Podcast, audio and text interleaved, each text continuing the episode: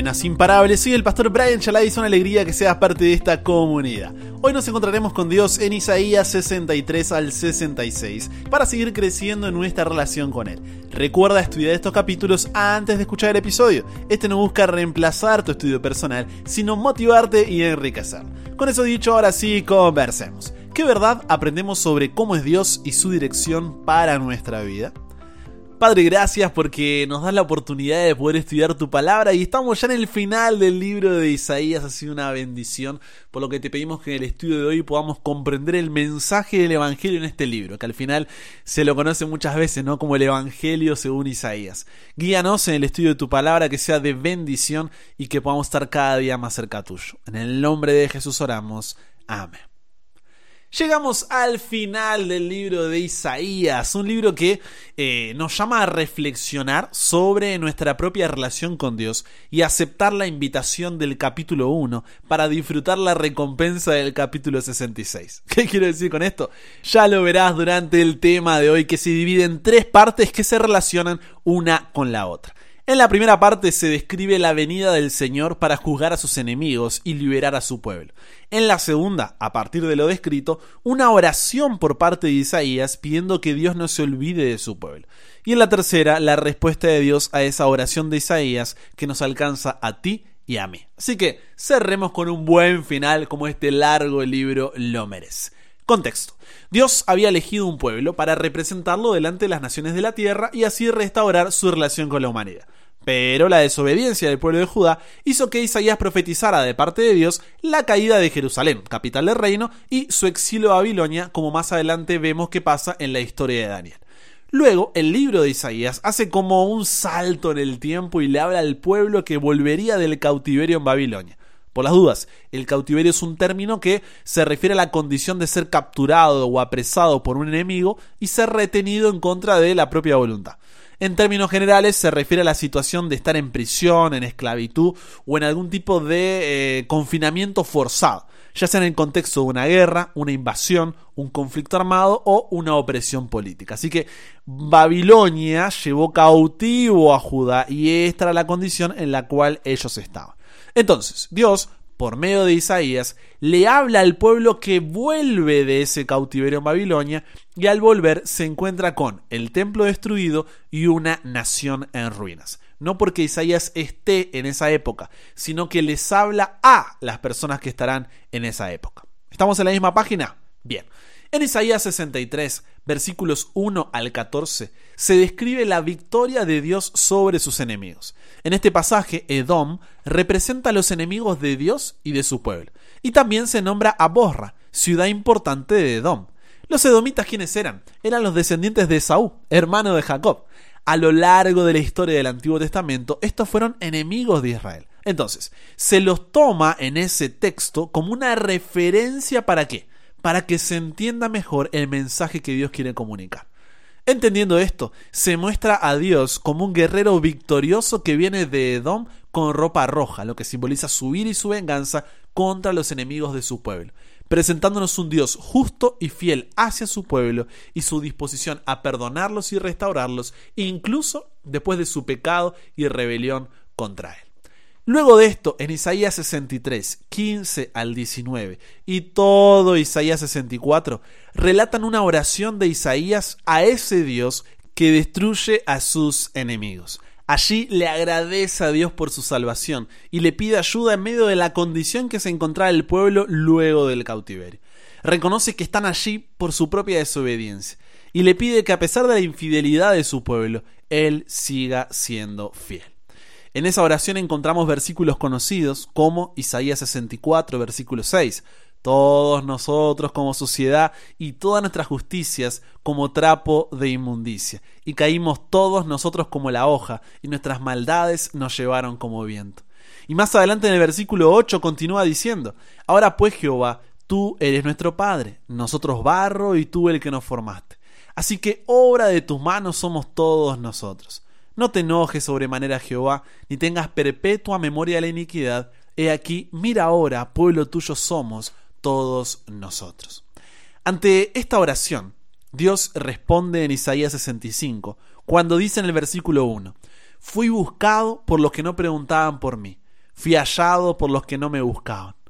Dije a gente que no invocaba mi nombre, heme aquí, heme aquí. Palabras que en Romanos capítulo 10, versículo 20, fueron repetidas por Pablo mostrando que el pueblo no cumplió el pacto que Dios había hecho con ellos.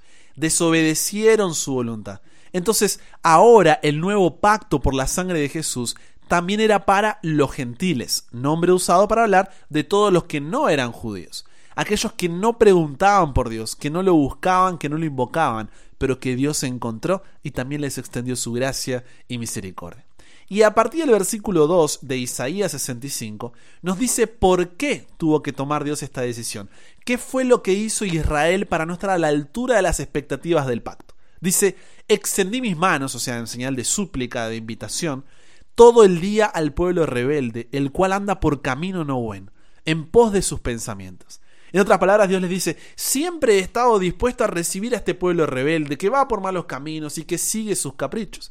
Y en los versículos 3 al 5 va a enumerar una serie de provocaciones al nombre de Dios por las cuales los judíos causaron su propia ruina.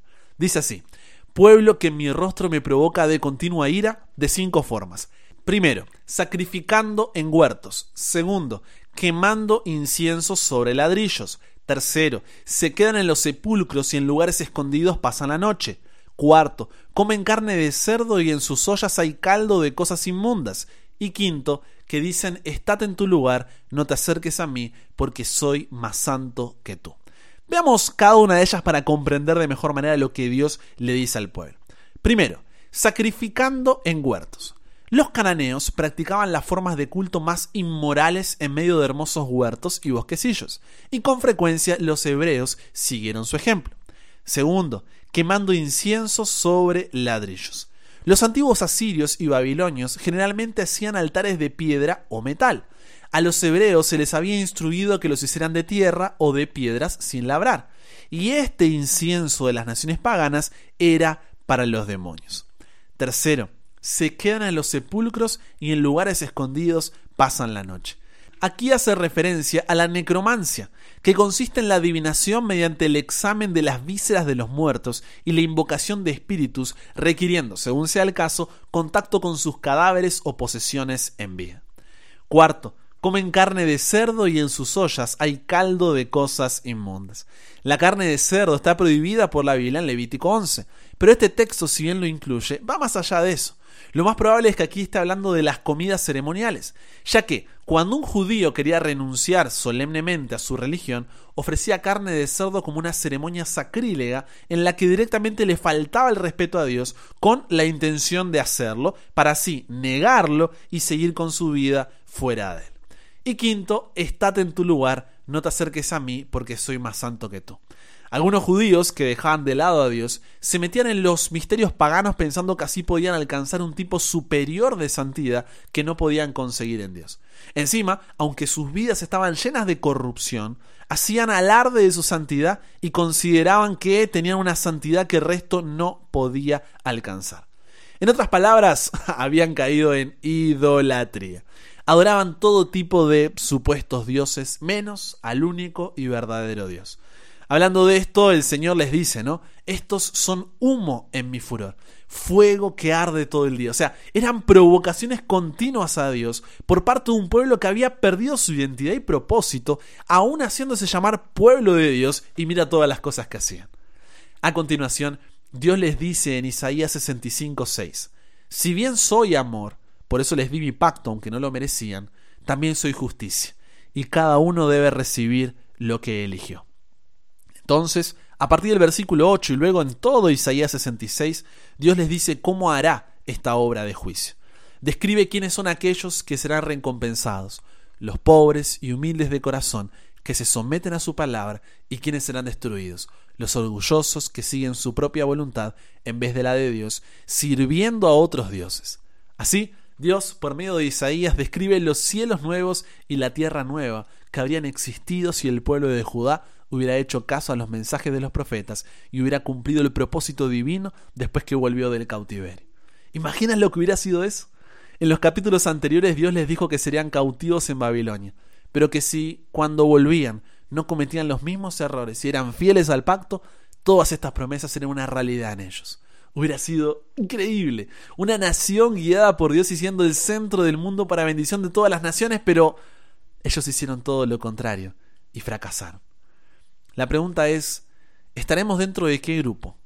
¿De los pobres y humildes de corazón que se someten a su palabra o de los orgullosos que siguen su propia voluntad en vez de la de Dios sirviendo a otros dioses? En conclusión, el libro de Isaías, ¿sabes qué es lo que hace? Nos llama a reflexionar sobre nuestra propia relación con Dios y aceptar la invitación del capítulo 1 para disfrutar la invitación del capítulo 66. ¿Qué decía el capítulo 1? Venid luego, dice Jehová, y estemos a cuenta. Si vuestros pecados fueren como la grana, como la nieve serán emblanquecidos. Si fueren rojos como el carmesí, vendrán a ser como blanca lana.